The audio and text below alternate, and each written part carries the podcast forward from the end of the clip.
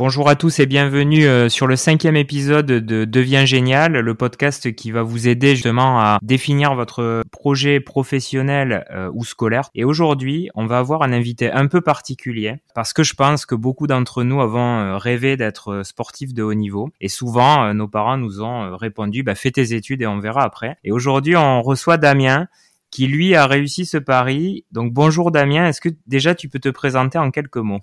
Bonjour à tous, merci pour l'invitation. Moi, c'est Damien Fachin. Je suis tarbé de naissance et euh, j'ai 31 ans aujourd'hui et mon métier, c'est footballeur. Alors, amateur par le statut, mais c'est, c'est ma principale activité. Voilà, donc aujourd'hui, je suis footballeur à, à temps plein. Alors, on va commencer par la fin parce que tu vis actuellement une saison euh, incroyable avec la qualification récente en quart de finale de la Coupe de France, puisqu'on va le rappeler, euh, en ce moment tu es capitaine de Bergerac. Est-ce que tu peux nous raconter cette aventure euh, assez incroyable? Ouais, c'est vrai que là on est en train de vivre une saison exceptionnelle. C'est très rare dans une carrière d'un joueur pro en fait. Très rare et parfois ça n'arrive jamais. Là on est, on vient d'accéder au quart de finale de la Coupe de France. Donc c'est quelque chose d'énorme pour un club amateur parce que nous on est rentré dans la compétition en octobre en fait. Et donc se retrouver février euh, toujours en course, c'est quelque chose de d'exceptionnel, voire d'unique. Et, euh, et, on est fier de réaliser cette saison. Et d'autant plus qu'en parallèle, en championnat, on est on est leader de notre groupe de, de championnat national 2. Donc on joue la montée en national 1. Donc c'est vrai que là, on vit une saison palpitante avec euh, avec beaucoup d'émotions et, euh, et c'est pour ça qu'on fait aussi du foot pour vivre des émotions comme ça. Et, et la ville, j'imagine qu'elle est à fond derrière. Ouais, là c'est un peu dingue euh, l'effervescence que, que ça a créé dans la ville. Les, les commerçants ont, ont décoré tout, toutes leurs vitrines de, de bleu et rouge, les couleurs du club. On reçoit beaucoup de messages d'encouragement et même quand on va en ville, les gens n'hésitent pas à nous interpeller pour ben pour nous pousser et nous demander de les faire vibrer euh, et rêver encore plus parce que c'est comme je dis, c'est moi j'avais sous-estimé la portée de la chose et c'est vrai qu'on a battu deux équipes de Ligue 1, Metz et Saint-Étienne dans notre parcours et médiatiquement, ça a créé quelque chose de, de dingue au-delà, déjà dans la ville, mais dans le département aussi, dans la région et même euh, au niveau national, parce que c'est la portée de, de, la Coupe de France, elle est, elle est folle. Oui, alors tu l'as dit, euh, c'est une saison particulière parce qu'en plus vous êtes en tête du championnat, mais euh, bon, la Coupe de France, c'est vraiment une coupe particulière où justement tu, tu es face à des, des équipes de première division. Qu'est-ce qui fait la différence pour réaliser un tel exploit quand on est dans des divisions un peu inférieures? La recette, elle est pas, elle est pas unique en fait, mais c'est vrai que ça part déjà d'avoir un groupe à l'état d'esprit irréprochable parce que au début, c'est nous qui sommes dans la peau du gros, qui allons jouer chez les petits, chez les clubs amateurs. Faut savoir que même le plus petit club de village, il, fait la Coupe de France en fait, mais il a commence euh, en août, donc très très tôt. Et c'est vrai que nous, au début, on a la position du gros qui se rend chez les petits, et là, cette euh, cette situation, elle est un peu inconfortable parce que euh, on peut vite avoir un excès de supériorité et dans le foot, ça pardonne pas. Quand vous avez cette mentalité, ça pardonne pas. Donc, euh, nous, on a la chance d'avoir un groupe à l'état d'esprit irréprochable. Ça nous a permis de ben, d'assumer ce rôle de, de plus gros dans les premiers tours. Et après, ben, petit à petit, on a basculé dans le ben, dans le petit poussé, comme ils nous appellent, qui va affronter le gros. Et, et c'est vrai que cette cette position-là, psychologiquement, elle est elle est beaucoup plus simple alors on va reparler du foot bien entendu, hein, puisque c'est ton quotidien, mais on va d'abord faire un, bond dans le passé, une vingtaine d'années en arrière. Quel élève étais-tu à l'école? Eh, J'étais assidu, hein, j'étais assidu, j'étais à l'écoute. Je j'avais pas forcément de, de facilité, donc du coup j'essayais de compenser par le travail. C'est vrai que j'étais j'étais vachement porté sur les études avant et j'étais pas du tout programmé pour euh, pour faire une carrière euh, pro en fait. Moi j'étais plus axé sur les études. Et donc, euh, ben, j'essayais de mettre tous les atouts de mon côté en étant studieux, en étant assidu et, euh, et en travaillant beaucoup à la maison. Et quand tu étais plus jeune, est-ce que tu avais des rêves? Est-ce que le football, euh, c'était déjà une obsession dès le plus jeune âge ou est-ce que c'était un, un, hobby et, et ça s'est transformé par la suite hein? Alors, on va dire que c'était un peu entre les deux parce que mon frère faisait une carrière vraiment en cursus football-football avec centre de formation, sortir dans un club pro, puis partir à l'étranger et tout ça. Donc, je l'ai vécu un peu en parallèle grâce à lui. Et moi, l'envie de sortir professionnel, elle a, elle a grandi petit à petit au fur et à mesure que je faisais mes classes dans ma ville à Tarbes. Tout, moi, j'ai pris le cursus amateur. Donc, euh, il y a deux, deux façons de sortir et d'arriver à jouer euh, à peu près à un, haut niveau en foot. C'est soit centre de formation et tout ce qui suit derrière, ou sinon le circuit amateur qui est plus compliqué parce que ça donne aucune garantie pour la suite. Mais moi, de faire ce circuit-là, on va dire que ça m'a permis de, ben, de grandir avec mes amis, de vivre auprès de ma famille, de pas avoir la séparation trop jeune, et surtout de pouvoir faire des études euh, beaucoup plus poussées jusqu'à ben, jusqu'à mes 20 ans. Après, c'est après il a fallu faire des choix. Alors c'est intéressant parce que tu parlais de ton frère, donc qui a eu lui le parcours un peu parallèle en centre de formation. Euh, si tu compares euh, toi ta progression avec la sienne, euh, est-ce que parce que j'imagine que c'est difficile de partir très jeune en centre de formation, donc comment comment tu peux comparer ces deux expériences? Ouais, nous c'est ça a été une chance de pouvoir se vivre les deux choses ben, ensemble, mais à distance entre guillemets, parce qu'on échangeait beaucoup, c'était quotidien les appels en fait, donc moi j'ai vite senti que c'était pas ce que je recherchais de, de partir de chez moi, d'être loin de ma famille, des miens. C'est pas du tout ce que je voulais. Donc du coup, euh, de rester à table, on va dire que ça m'a ça m'a conforté euh, et ça m'a aidé à apprécier le foot. Je pense que si j'étais parti tôt, j'aurais été très vite lassé en fait parce que vous retrouvez à peut-être 600 euh, bornes de de chez toi et t'es avec des mecs qui veulent qu'une chose, c'est prendre ta place et voilà, c'est de faux amis entre guillemets. Donc moi, j'avais pas du tout cette mentalité et de pouvoir grandir à table auprès de ma famille et passer les étapes petit à petit, ben presque ça m'a rendu encore plus fort et d'arriver, de sortir sur le tard, ben je suis arrivé, moi plus il y avait d'entraînement, plus j'étais content. Alors que certains, ça faisait l'effet inverse, ils en avaient tellement bouffé avant ben, qu'ils arrivaient, ils étaient déjà saturés et moi je, je je le comprenais pas en fait sur le moment. Mais petit à petit, en échangeant avec mon frère, j'ai compris pourquoi. Ouais, donc c'est vraiment un état d'esprit qui, qui fait la différence entre les deux voies, quoi. Ouais, c'est, c'est, voilà, c'est, moi j'étais pas du tout prêt à, à, ça. Il y en a qui sont prêts et qui leur tâtent qu'une chose, c'est de partir de chez eux pour, euh, pour voler de leur propre aile, entre guillemets. Moi, sincèrement, j'étais pas prêt à le faire. J'étais tellement bien euh, dans ma ville à Tarbes et puis, voilà, c'était, le foot, c'est, c'est très très dur de, de percer. C'est hyper exigeant. Il y a, il y a des côtés euh, hyper bons. C'est, c'est sûr que vivre du football, c'est, ça paraît simple quand on le dit comme ça, mais il y a les à côté qui sont euh, très très contraignants et qui demandent une rigueur monstre. Alors on va en parler euh, justement après. Euh, la première fois que on s'est rencontrés, c'était, je pense, dans les années 2010 à l'IUT de Tarbes, où tu faisais un DUT Tech de Co. et c'était juste avant que tu te consacres bah, à ta vie de, footballeur. Qu'est-ce qu'elle t'a apporté cette formation? Et est-ce que tu penses qu'elle pourra être utile pour la suite? Ouais, clairement, je suis psychologiquement, de l'avoir faite, ça m'apporte euh, des garanties dans ma tête et ça m'a ouvert un peu l'esprit sur le monde euh, professionnel, entreprise en fait.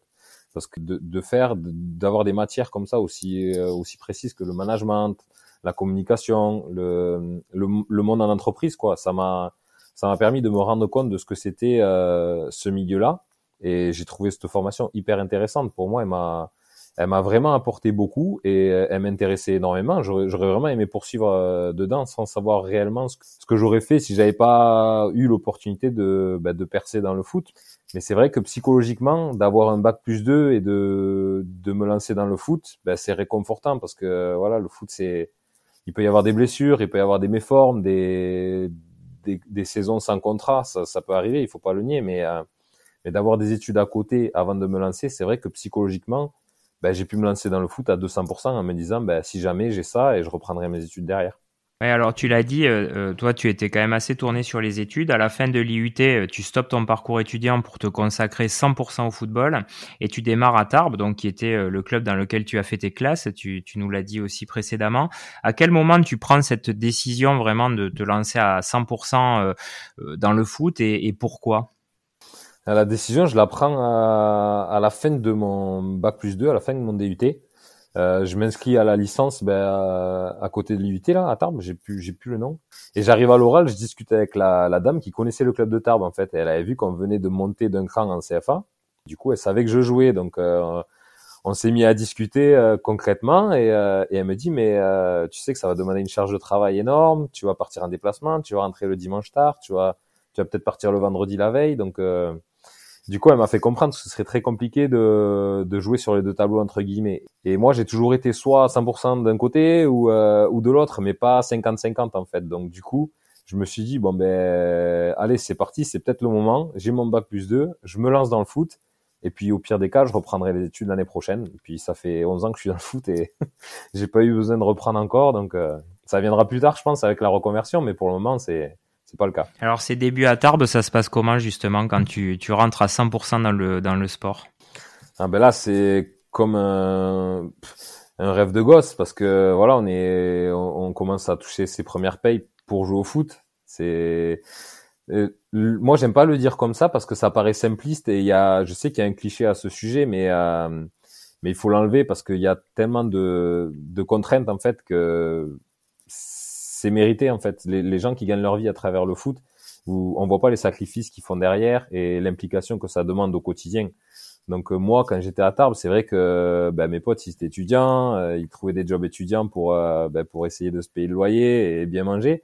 Alors que moi, je jouais au foot et j'avais une rentrée d'argent qui était quand même assez conséquente, même à Tarbes. Donc c'est vrai qu'il y avait un décalage. Mais moi, de fréquenter des amis qui justement ben, travaillaient pour se payer le loyer, ben, ça m'a toujours permis de, de garder les pieds sur terre en fait et, et d'avoir toujours une connexion avec le, en gros, le milieu pas réel parce que le foot c'est réel, mais le milieu plus commun, on va dire, parce que c'est très rare les joueurs qui arrivent à vivre de leur passion. Faut pas, faut pas se le nier. Alors, est-ce que tu peux nous décrire euh, bah, justement le quotidien d'un footballeur? Parce que tu l'as dit, euh, il y a énormément de sacrifices, mais je sais pas si les gens euh, arrivent à bien comprendre quelle est la journée type d'un footballeur. Ça paraît toujours un peu réducteur, j'imagine. Les gens ont l'impression que voilà, ça va taper dans un ballon pendant un match et que pour le coup, la rémunération est surévaluée. Alors, est-ce que tu peux expliquer justement bah, qu'est-ce que tu fais tous les jours et, comment ça se passe ton rythme? Bah alors le matin c'est debout de bonheur parce qu'on a entraînement tous les matins donc euh, c'est se lever euh, très tôt, euh, partir en avance à l'entraînement pour faire tout un travail de, de prévention, de, de, renforcement musculaire qui qui permettent de durer sur le long terme parce que on n'est pas à l'abri d'une blessure ça peut arriver n'importe quand, mais c'est vrai qu'en faisant un travail quotidien et assidu, on peut limiter le risque en fait. Donc euh, il y a il y a l'entraînement, mais il y a une heure avant la séance où c'est du travail individuel, où c'est c'est quotidien, c'est réverbatif, mais c'est c'est indispensable pour durer. Après, on bascule sur la séance terrain qui dure euh, entre 1h15 et, et 2 heures de temps.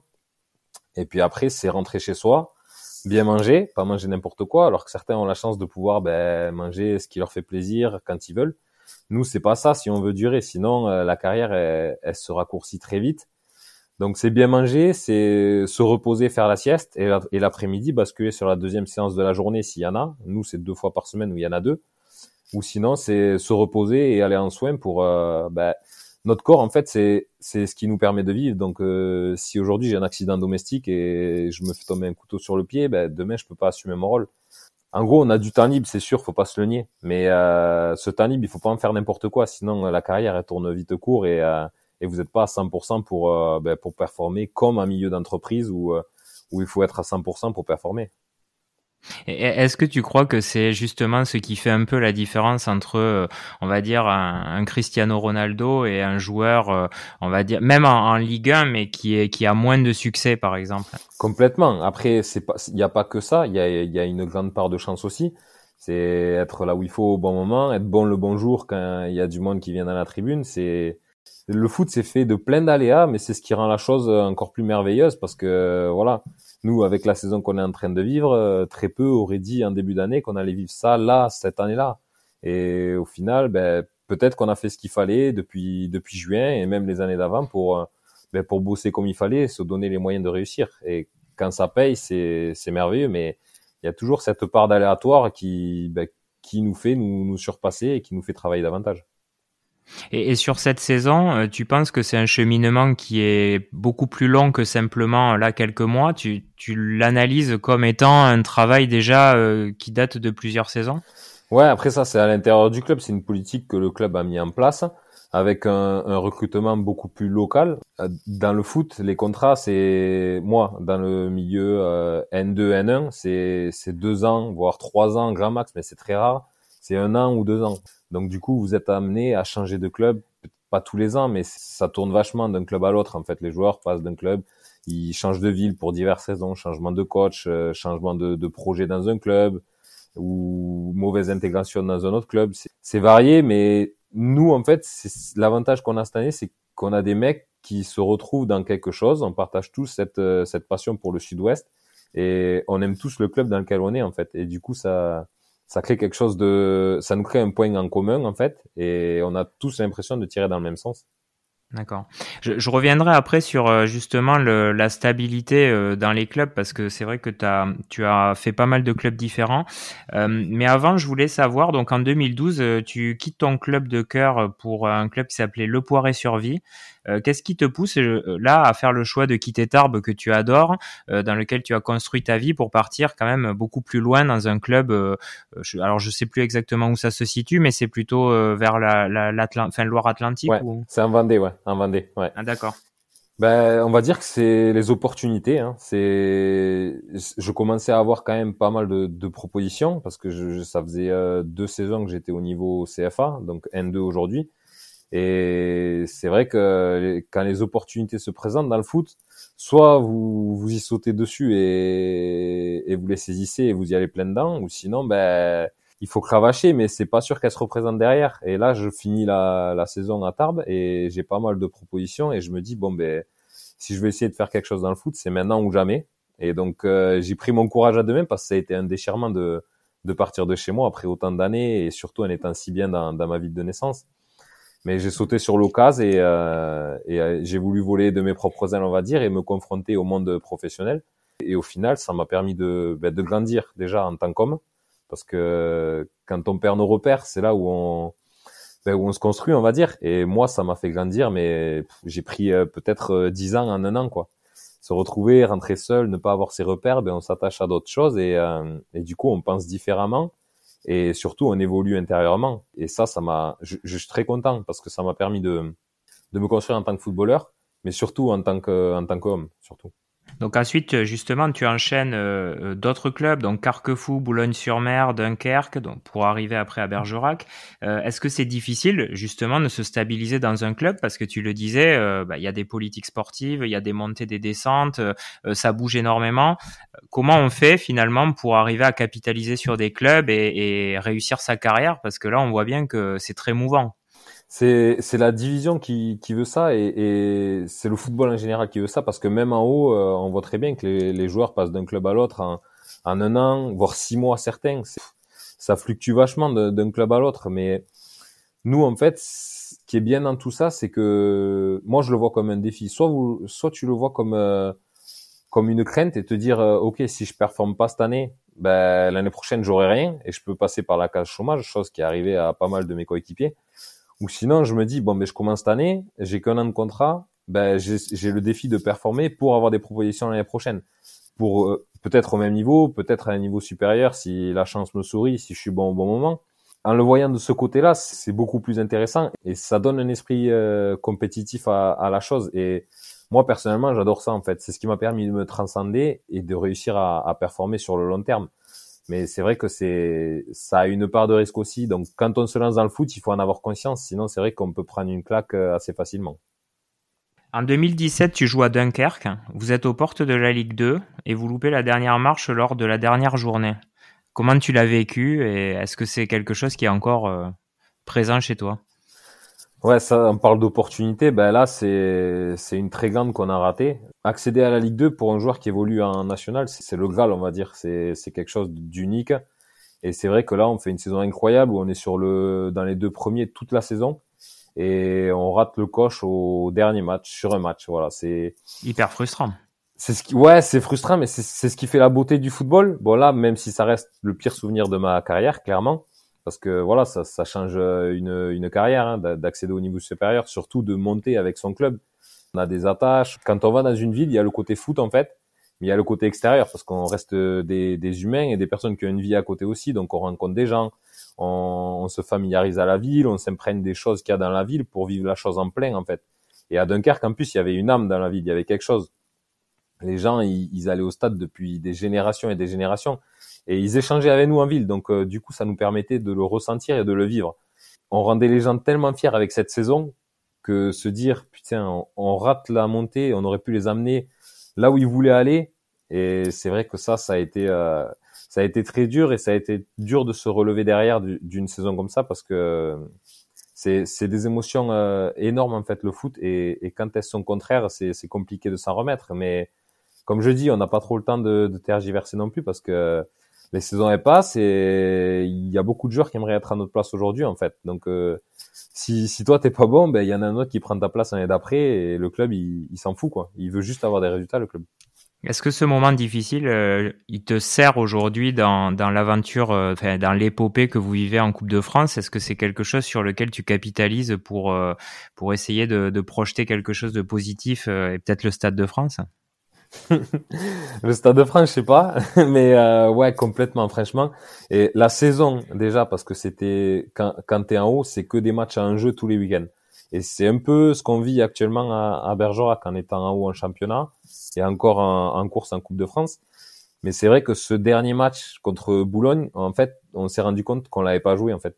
Trop de pression, la pression qui t'inhibe, qui te fait déjouer, qui te tétanise, qui te rend les jambes un peu fébriles. Et au final, on a joué ce match avec ça et c'était horrible. C'est ça aurait dû être le plus beau moment de ma carrière et ça se transformait en pire souvenir de ma carrière. Donc euh, hmm. Ça, je sais pourquoi. J'en ai tiré les conséquences dans ma tête, même si c'est un sport d'équipe, hein, c'est toute l'équipe. Mais moi, personnellement, j'ai beaucoup travaillé mentalement sur ce match, en fait, pour me dire pourquoi j'ai pas réussi à, à faire ce que j'avais fait ben, pendant autant de matchs avant et sur un match euh, rater la marche. Et c'est vrai qu'aujourd'hui, ben, ça se transforme en une force incroyable parce que quand tu joues des équipes de Ligue 1, ben, inconsciemment, tu as cette expérience passée qui te dit, euh, OK, t'as pas profité d'un événement comme ça, ben aujourd'hui, il faut profiter à 200%, il faut essayer de rendre la chose euh, trop belle parce que voilà, tu as déjà vécu une déception, il faut pas en vivre une deuxième. Et c'est vrai que c'est une force aujourd'hui. Alors, j'ai envie de te poser des questions euh, un peu plus périphériques. Euh, et la première, c'est au niveau des transferts. Est-ce que toi, tu es aidé par un agent ou est-ce que tu gères ta carrière tout seul? À ce niveau-là, c'est dur de la gérer tout seul parce que les autres, en fait, ont des agents. Donc, euh, un agent, c'est quelqu'un qui fait, qui va faire ta pub, qui va te mettre en avant, qui va, qui va parler de toi. En fait, ça va, il va créer le buzz autour de toi. Et si t'en as pas, c'est un désavantage. Alors, c'est compliqué parce que hum, avoir un agent, ça peut vite faire tourner les têtes. Si c'est une personne malsaine, une personne qui veut juste se faire de l'argent sur ton dos, ça peut vite devenir n'importe quoi et il peut te faire signer dans un club sans aucune évolution derrière en fait, juste parce qu'il y a un attrait financier où lui en tirera un bénéfice conséquent. Du coup, il faut avoir un agent pour euh, pour performer, ça c'est sûr et certain, et pour et pour évoluer de de division en division. Mais il faut avoir la bonne personne et il n'y a pas que des bonnes personnes qui qui sont agents de joueurs aujourd'hui, donc c'est c'est pour ça que c'est un peu risqué, mais ne pas en avoir, c'est un frein dans une carrière parce que c'est les à côté, gérer tout tout seul, aller négocier auprès d'un président tout seul, essayer de te sortir un contrat quand, quand tu es en difficulté, quand tu as fait une saison un peu compliquée, tout seul c'est impossible. Il faut avoir quelqu'un qui, qui fasse ta pub et tout ça, mais j'ai connu des joueurs qui ont eu des agents qui ont, qui ont ruiné leur carrière clairement, à travers des mauvais conseils ou, euh, ou juste un intérêt financier plutôt que sportif. Et c'est dur de s'en remettre. C'est peut-être des années, euh, une année, voire deux années de chômage avant de retrouver quelque chose derrière. Donc, euh, il faut pas se planter. Moi, j'ai changé trois fois d'agent et je suis content de travailler avec personne avec qui je travaille aujourd'hui. Mais je sais que si je l'avais rencontré plus tôt, j'aurais peut-être pas fait la carrière que, que j'ai faite et je pense que j'aurais peut-être pu avoir des opportunités un peu plus haut. C'est quoi? C'était c'est du bouche à oreille en fait. Vous en parlez entre joueurs? Ouais, c'est ça. Ouais, c'est ça. Surtout pour les pour les bons, ouais, c'est sûr, mais surtout pour les mauvais, ceux qui ont des expériences un peu négatives, on va dire, ils en parlent pour éviter que notre se retrouve dans la même situation. Et en général, ça se sait dans ce milieu parce que c'est un milieu très petit où ça parle beaucoup. Et un agent qui fait pas du bon boulot, bah, clairement, il va être, euh, il va être affiché entre guillemets auprès de, de tous les joueurs. Donc, euh, les joueurs s'en méfieront. Mais bon, c'est des personnes qui sont assez persuasives dans leur discours et du coup, ils arrivent facilement à faire, à faire tourner les têtes. Donc, euh, c'est pour ça que c'est important d'en avoir un, mais il faut pas se tromper sur le choix de la personne. Hmm. Est-ce que tu as déjà eu la tentation de l'étranger? Ouais, complètement. Ben justement, après Dunkerque, après cette année euh, ratée, il me restait une année de contrat, on l'a fait, on passe une saison un peu compliquée, parce que dur de se remettre de cet échec. Et euh, arrivé à la fin de cette année-là, moi c'était ma septième saison en national, je voyais que j'avais pas d'opportunité d'aller en Ligue 2 en fait. Et je me suis dit, mais je tourne en rond en fait. Je vais pas repartir pour une huitième saison en national. J'ai l'impression qu'on m'a collé une étiquette de joueur de national parce que j'y suis resté sept ans d'affilée sans jamais aller plus haut en fait. Et je me suis dit, je voyais plus d'évolution en fait dans ce que je pouvais faire en France. Et je me suis dit, ben, pourquoi pas aller découvrir un pays, découvrir une culture, voyager, et avant de rentrer chez moi pour euh, pour m'enrichir, apprendre une langue, je sais pas, découvrir euh, découvrir d'autres personnes, d'autres mentalités. Mais après partir à l'étranger, c'est au niveau du foot, c'est compliqué. Vous pouvez vite vous retrouver dans des pays où, où les salaires tombent pas parce que vous n'avez pas de bons résultats, où c'est, on va dire, nous on a la chance, c'est chiant pour les clubs, mais la DNCG, ça nous c'est euh, le gendarme financier du football en fait. Ouais. Ça nous protège à nous les joueurs parce que quand vous signez un contrat en France, vous êtes sûr que vous allez toucher votre salaire sur sur la totalité des des, des mois qui seront euh, ben, signés en fait entre entre le club et, et, et toi. Donc euh, on va dire que c'est une garantie, mais j'ai pas trouvé le, le, bon contrat, le bon compromis autant sportif que financier pour partir. Donc, euh, j'ai préféré rester en France et, et, atterrir à Bergerac. Une carrière, ça dure combien de temps en général, à peu près? Ben là, on en vient aussi à, on va dire, aux, côtés qui sont euh, invisibles, on va dire, de la, de la carrière d'un joueur. C'est, il y a les joueurs qui font attention à eux, qui sont, euh, qui font attention à leur hygiène de vie, comme on appelle c'est-à-dire bien manger, bien se reposer, avoir des, des horaires de sommeil très réguliers. Mais euh, si on met tous les atouts de notre côté, ça peut durer bah, les 33, la barrière des 33 ans, entre guillemets, parce qu'en général, c'est un peu 32, 33 où ça joue. On peut la passer facilement en ayant une bonne hygiène. Mais c'est vrai qu'il y en a certains qui font moins attention ou, qui ont la malchance de, de, connaître des années de blessures et qui, et qui traînent des douleurs ben, ça peut s'arrêter avant. Ça varie vachement d'un jour à l'autre. Il y en a qui arrêtent à 28 ans parce qu'ils ont un, comme on appelle un burn-out dans le monde de l'entreprise, ben, ça peut arriver aussi au foot avec, avec les voyages, les échecs, les déménager et aller dans une ville et se retrouver à pas jouer. Ben, au bout d'un moment, ça lasse et il y en a qui abandonnent avant, mais on peut durer un peu, je pense. On peut durer jusqu'à 35, 36 si, si on fait bien attention, voire plus, hein, voire plus. Moi, j'espère durer plus. Alors tu nous as avoué que tu avais 31 ans au début. ouais. euh, donc euh, bon, le football va quand même s'arrêter dans quelques années.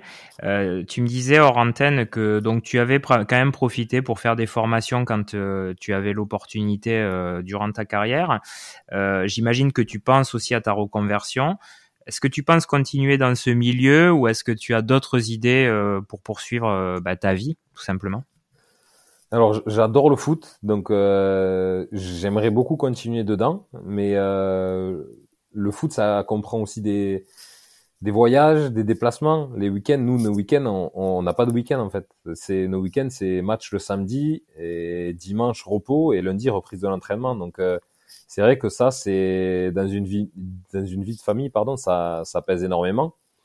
Donc, ouais, je veux passer mes diplômes d'entraîneur. J'envisage de le faire l'année prochaine ou, dans deux ans pour garder quand même une attache et le foot c'est une passion moi c'est je me lève il n'y a pas une journée où je pense pas football en fait donc euh, couper comme ça du jour au lendemain c'est impossible et je ne le conçois pas mais après je sais que plus tard ce sera pas ma mon activité principale donc euh, ouais je me tourne vers vers autre chose quoi je suis incapable de le dire aujourd'hui même si l'IUT m'a ouvert sur quelques métiers mais quand j'y étais, j'étais incapable de dire ce que je voulais faire plus tard. Donc, euh, ça m'a ouvert l'esprit, on va dire. Et, et, et, mes amis sont dans le monde de l'entreprise, donc j'échange beaucoup avec eux pour connaître leur euh, leur métier, leur journée, savoir à quoi ça consiste exactement.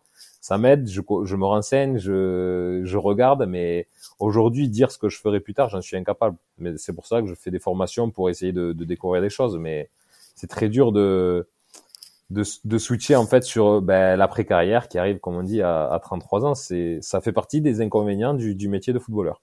Alors, tu vas pouvoir écouter nos podcasts qui, qui pourront te, t'orienter pour la suite de ta carrière. Exactement, on, on essaie de donner plein d'idées. Alors, j'avais envie aussi de te poser quelques questions courtes, mais là, c'est vraiment euh, pour ma curiosité. Euh, ton équipe préférée? Atlético Madrid, qui plaît pas à tout le monde, mais c'est, c'est que j'aime un peu, je crois. Donc, euh, ouais, Atlético Madrid. Ton joueur préféré? Il a arrêté, c'était Xavi Alonso à l'époque. Ah ouais. Et c'est vrai qu'il a du mal à être remplacé dans mon esprit, mais c'était vraiment mon joueur préféré, ouais. Quelle classe. Et l'entraîneur que tu aurais aimé avoir Ah, c'est. Sans si faire offense à tes entraîneurs, bien sûr. Mais... Ouais, si je veux failloter, je dis l'entraîneur actuel. Ah. non, l'entraîneur que j'aurais aimé avoir, ouais, pff, ah, Diego Simeone. C'est lui qui me fait aimer l'Atlético Madrid et euh, j'ai l'impression que ce mec transcende ses joueurs en fait. Et moi le foot je le vois comme ça en fait. C'est arriver à se transcender pendant 90 minutes, presque à en arriver à un état second sur le terrain. Moi ça ça me fait ça me fait vibrer en fait. Et quand j'arrive à ben, comme cette année à vivre des émotions comme ça sur le terrain, ah, c'est c'est un bonheur euh, indescriptible en fait. Et tu dirais justement que là, le Bergerac de cette année, c'est un peu, c'est un peu état d'esprit Atlético Madrid? Ouais, mais d'un côté oui et de l'autre non parce qu'on est capable de proposer des choses qui sont vraiment d'un d'un haut niveau par rapport à la N2 en fait. Donc euh, donc on a cette euh, je dirais oui totalement dans la dans la grinta comme on appelle dans le agressivité, défense, euh, relance, ouais. Dans ce don de soi, dans cette euh, volonté commune de de performer et de et de protéger son but.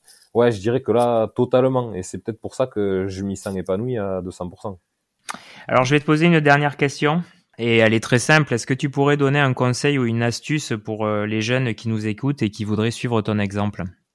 Ouais, c'est que il faut être euh, comme dans tout métier quand on s'engage ou toute étude, il faut être euh, assidu, être vraiment persuadé que qu'on veut faire du foot de sa vie et que ça devienne sa rémunération principale il y a beaucoup d'avantages. On voit vraiment que les avantages quand on discute pas avec les gens, quand on n'écoute pas tes podcasts.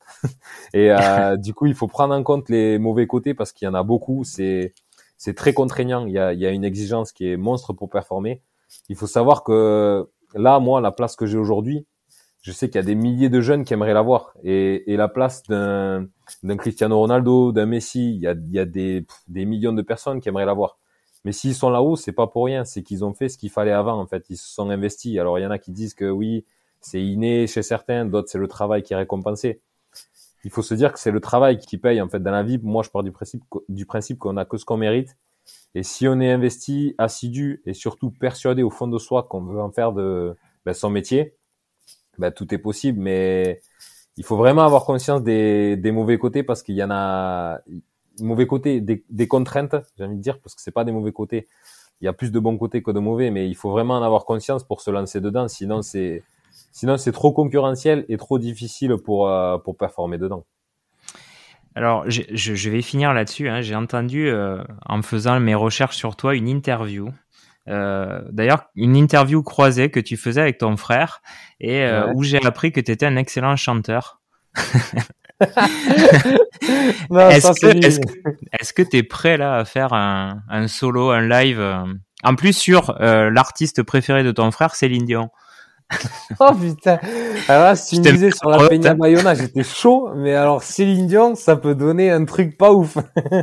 bon, je, je vais pas t'embêter avec ça. Ce qu'on fera, c'est que si jamais tu arrives au Stade de France, et j'espère que la prochaine fois que je te verrai, c'est au Stade de France, euh, là, tu prends le micro et puis tu, tu fais All by Myself de, de Céline Dion.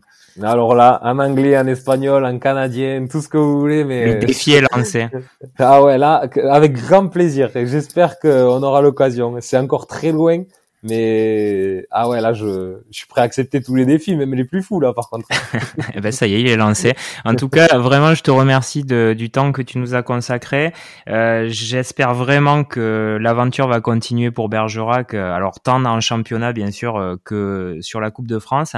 J'espère vraiment que je te verrai au Stade de France. J'y crois beaucoup parce que même si j'ai pas vu euh, forcément les matchs, j'ai lu beaucoup de critiques et je pense que vous êtes quand même sur le bon chemin et le tableau est, est assez favorable, alors j'y crois. Puis bah, sinon, on se revoit très bientôt et encore un grand merci. Ben, merci à toi, c'était un plaisir, j'ai pas vu le temps passer et c'est toujours un plaisir d'échanger. Alors quand, quand, ça se passe bien comme ça, c'est, c'est plus plaisant que quand les années elles sont, elles sont moins drôles, mais non, c'est un plaisir à chaque fois d'échanger. Merci beaucoup. J'espère, je vais pas parler du Stade de France parce que c'est encore très loin, mais voilà, j'espère qu'on va déjà accéder aux demi-finales. Ce serait déjà incroyable et, après, voilà, on ne sait pas ce que l'avenir nous réserve, mais on fera tout pour aller, aller le plus loin possible. Ouais, en plus, tu joues contre mes voisins versaillais, donc j'espère qu'ils rentreront tristes. Merci beaucoup, Damien. Je m'en occupe. Allez, avec plaisir. Salut. Ciao.